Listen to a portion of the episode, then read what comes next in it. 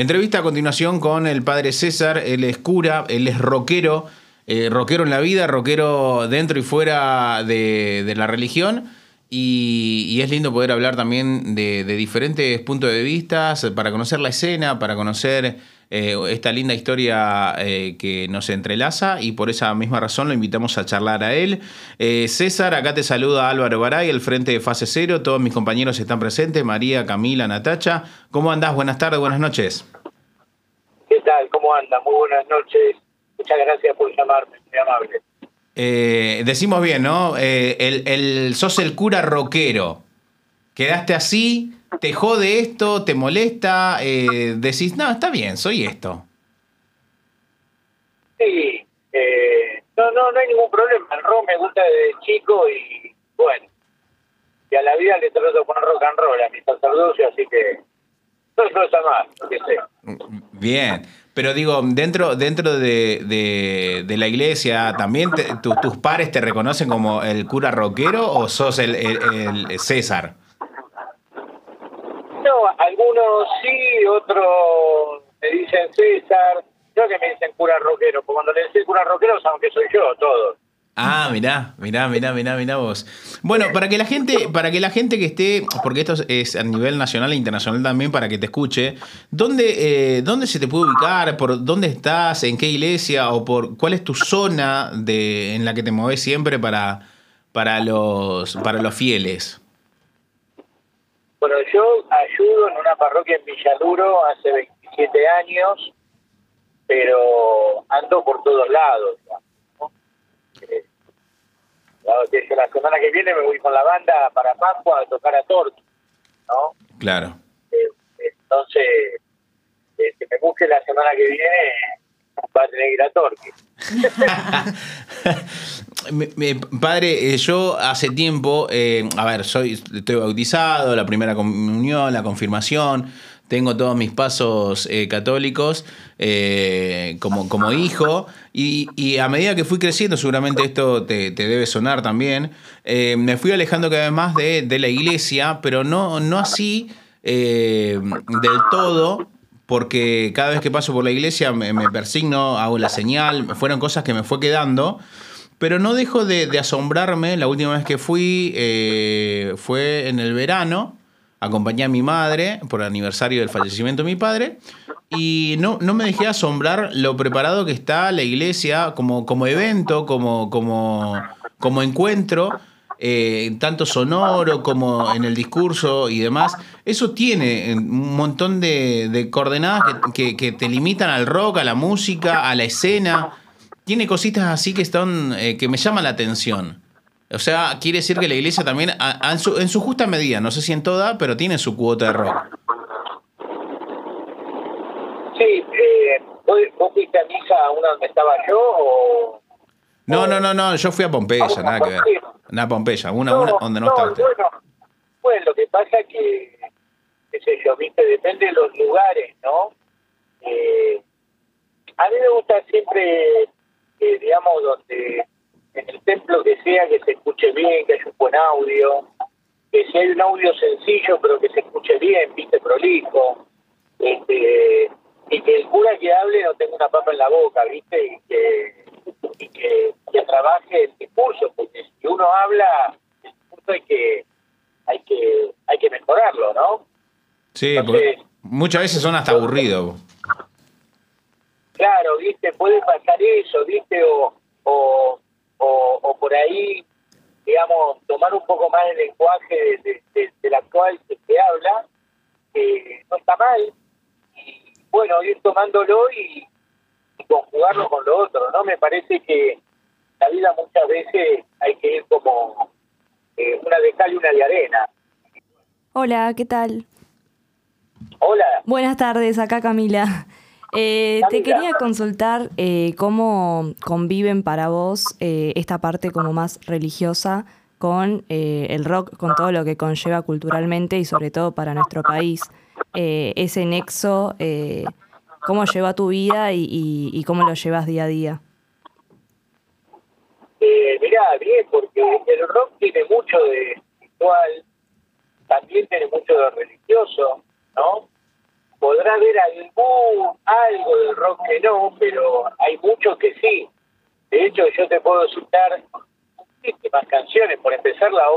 6 de la Biblia, ¿no? Claro. Este, o, no sé, o, o, canciones como, no sé, Desarma y Sacra de Charlie tiene una carga espiritual increíble. O quizá Mañana de Papo tiene toda una, impronta también este, muy profunda de alma, ¿no? Eh, no sé, David Lebón, qué sé yo, etcétera, Fito, eh, temas de, de la renga y inclusive te diría, canciones de, de viejas locas. Es decir, eh, es cuestión de no estigmatizar a nadie, ¿no? Ni al que es religioso ni al que aparentemente no te lo dice. Claro. Pero siempre tuve una muy linda llegada en el ambiente del rock, pero porque siento que pertenezco, porque sé de disco, viste, me iba a comprar los discos de los play, que todavía los tengo y los escucho. Eh, pero yo recuerdo tener, no sé, 16 años y estar todo el día escuchando Mori. Y bueno, cuando Mori te canta de nada sirve tocar la batería, de nada sirve, tiene una profundidad esa letra que es increíble, ¿no? Claro, está... Eh, yo, yo es como que lo puedo, lo puedo unir bastante, ¿no? Hola, ¿cómo te va? Eh, acá Natacha. Te, bueno, cada, rato te saludamos. Eh, ahora te comento, te quería preguntar, porque a mí siempre me resultó muy raro, mi mamá eh, es evangelista, ah, y lo que me parecía como re loco es que, a diferencia de las misas cristianas, ponele, eh, o más católicas, sí le ponen como mucha onda a la música. O sea, es como que siempre hay batería, guitarra, tienen como unos temas, por más de que los católicos tienen sus hits, ah, eh, no sé qué pensás de esto de, eh, digamos, porque vos nos hablás del rock que tiene una parte muy espiritual y la iglesia con el tema de la música, ¿cómo, cómo lo ves? ¿Cómo es el rock cristiano? Eh, ¿Cómo es, no sé si los católicos le ponen onda también a la música o si desde, desde el seminario dicen, che, bueno, hay un un camino acá a través de la música para llegar a la espiritualidad, a los fieles, o sea, ese otro lado, digamos. Claro, a ver, la, la, la iglesia, para empezar, pensá que tiene toda una trayectoria milenaria de música, ¿no? No es nada más que ahora. Entonces, no sé, te trae desde canto gregoriano, desde, viste, son muchos los, los géneros, ¿no? No, no es uno solo eh, yo pensara hoy solamente que lo único que le pone onda es nada más que el rock and roll, sería un cerrado, ¿viste? Hablaría, no hablaría del rock and roll que hay en mí, digamos, ¿no? Eh, eh, después la onda no la pone que haya batería o no, la pone una guitarra sola, tocada con onda, vale más que una banda que no tiene onda, ¿no? Sí, sí, seguro, pero digo... Eh... Entonces, eh, perdón, y a lo que voy a decir esto, hay hay enfoques que son como, te podría decir, enfoques que son como, como distintos en cuanto, y acá tiene que ver lo económico, ¿viste? Claro. En la iglesia católica generalmente como que no se le pide a la gente una colaboración fija, lo cual hace que la economía eh, no esté tan óptima como para, este, por ejemplo, tener sonidos óptimos e instrumentos buenos y por ahí músicos a los cuales pagarles para que hagan la ejecución que hacen, como a veces sucede en el mundo evangélico, que me parece muy bien, no lo estoy criticando. Eh, te digo porque he, viajado a Roma a tocar con, con Ulises, que falleció lamentablemente hace un año, que era el, el, el, sería de, de rescate, una banda muy buena de evangélica, y él me contaba cómo era toda la movida. Es una movida que es muy distinta, ¿viste? No, no tenemos un manejo interno para lo que es la parte música. Y yo creo que es un error ¿eh? No, no lo veo como una virtud. Te guste o no, para cosas espirituales hacen falta las materiales. Es así. Y llevándote un poquito más para atrás, me da curiosidad eh, genuina cómo es esa revelación de la vocación. O sea, ¿Cómo fue tu revelación para ir por el camino espiritual y al mismo tiempo la revelación para ir por el camino de la música? Y si tienen puntos de contacto, si les ves en ambos momentos de tu vida algún, algún punto de contacto para esas dos revelaciones. Bueno, la música fue lo, primero, ¿no? Que yo, este, eh, ¿cómo se llama? Lo primero te diría que, que tomé, ¿viste?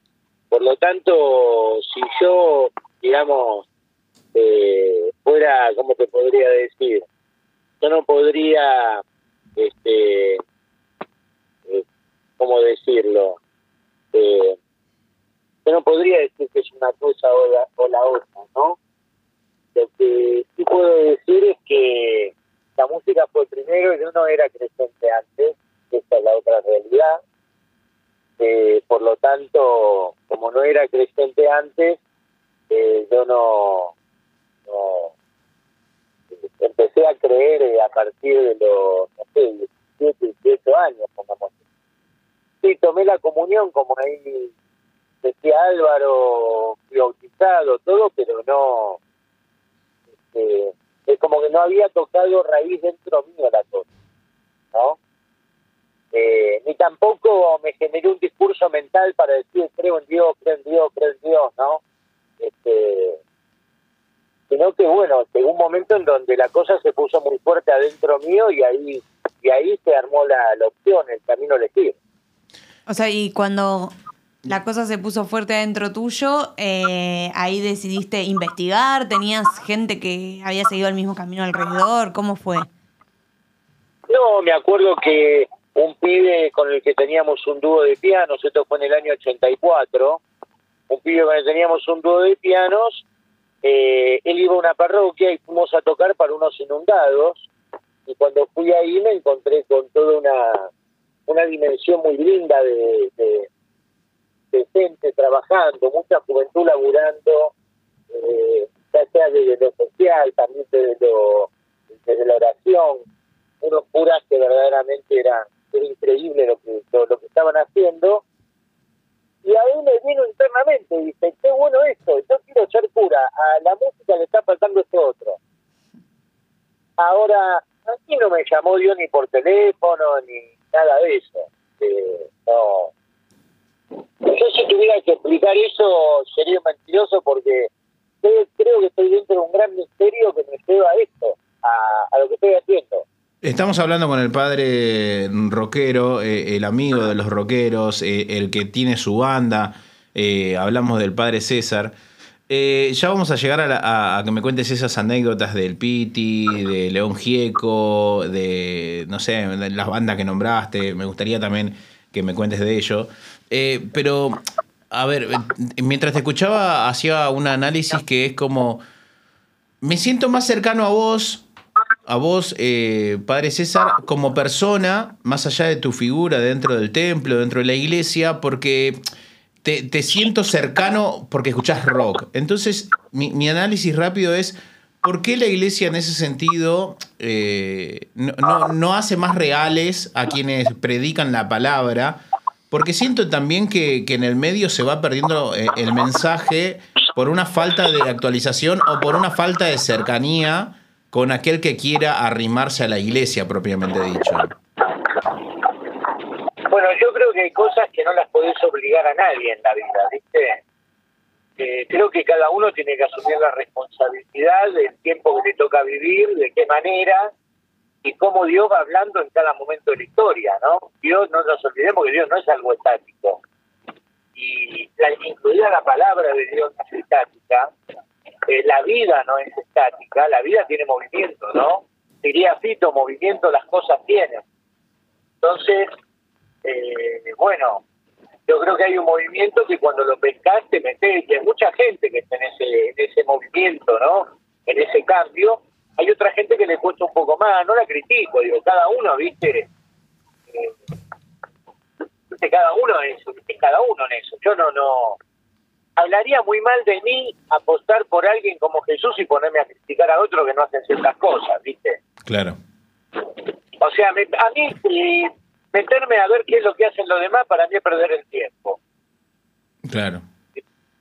para mí, palabra más, palabra menos, es una pérdida de tiempo ponerme a ver qué hace fulano en la parroquia, en otra. Mira, yo, yo personalmente, para mí la parroquia no es un lugar de cuatro paredes, es la calle, es la vida, es la ruta, son los escenarios, es el altar, es, es, es una charla con mate, con alguien en una cárcel, en un hospital, no sé, viste, en una plaza, en un boliche a las 3 de la mañana, digo, es algo que, que circula todo el tiempo, esto de, movimiento, ¿no? Sí, obvio.